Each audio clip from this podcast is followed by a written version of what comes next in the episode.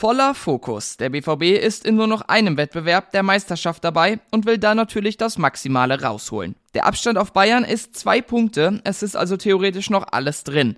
Wir werfen gleich mal einen Blick in die Zukunft und schauen uns an, was denn noch so alles ansteht für Dortmund. Außerdem hat die U19 gestern einen ganz wichtigen Schritt gemacht Richtung Finale der deutschen Meisterschaft. Auch darüber sprechen wir jetzt hier bei BVB Kompakt. Mein Name ist Theo Steinbach, los geht's.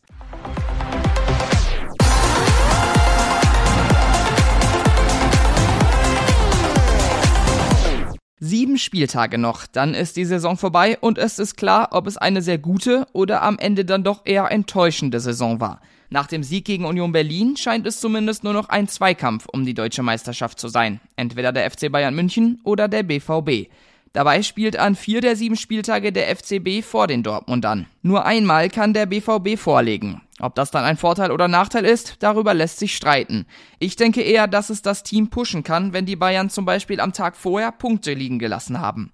Und auch was das Restprogramm angeht, ist die Borussia leicht im Vorteil. Beide Vereine müssen noch gegen jeweils drei Teams aus dem Abstiegskampf ran. Bayern gegen Hoffenheim, Hertha und Schalke und Dortmund gegen Stuttgart, Bochum und Augsburg. Während der BVB es in den restlichen vier Spielen aber maximal mit Vereinen aus dem oberen Mittelfeld zu tun hat, müssen die Bayern am vorletzten Spieltag noch gegen Leipzig ran. Da könnte die Hoffnung auf Schützenhilfe groß sein. Klar ist, aus eigener Kraft kann Borussia Dortmund die Meisterschaft nicht mehr holen. Da muss Bayern schon noch was liegen lassen. Immerhin stand jetzt sind sie noch in der Champions League vertreten. Der BVB kann sich voll und ganz auf die Liga konzentrieren. Und von den sieben Spielen sind sogar noch vier zu Hause. Es gibt also immer noch Grund für Optimismus in Dortmund.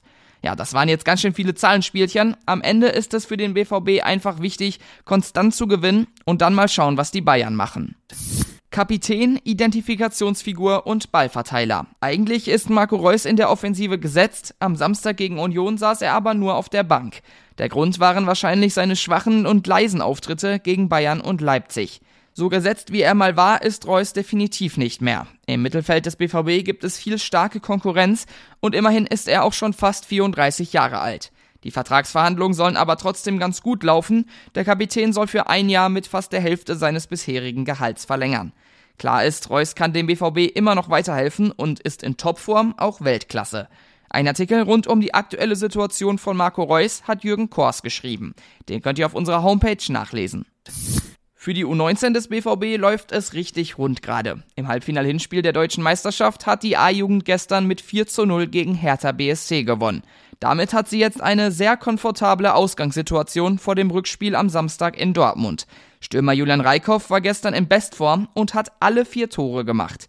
Schon fast nach 20 Minuten war das Spiel entschieden. Reikhoff traf innerhalb von sieben Minuten dreimal. Kurz vor Schluss legte er dann noch einmal einen drauf zum 4 zu 0. Sollte das Team von Trainer Mike Tullberg am Samstag keine Packung bekommen, steht es im Finale dann entweder gegen die A-Jugend von Mainz oder Köln.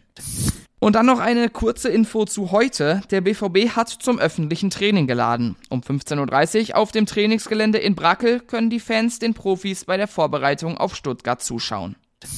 Und das war's dann für diese Folge. Schließt gerne ein Plus-Abo auf unserer Website ab, damit habt ihr alle schwarz-gelben Infos immer parat. Und neben diesem hier gibt's noch eine Menge anderer Ruhrnachrichten-Podcasts, auch die findet ihr auf unserer Internetseite. Da könnt ihr gerne mal vorbeischauen. Ich verabschiede mich damit für heute. Vielen Dank fürs Zuhören. Tschüss und bis morgen.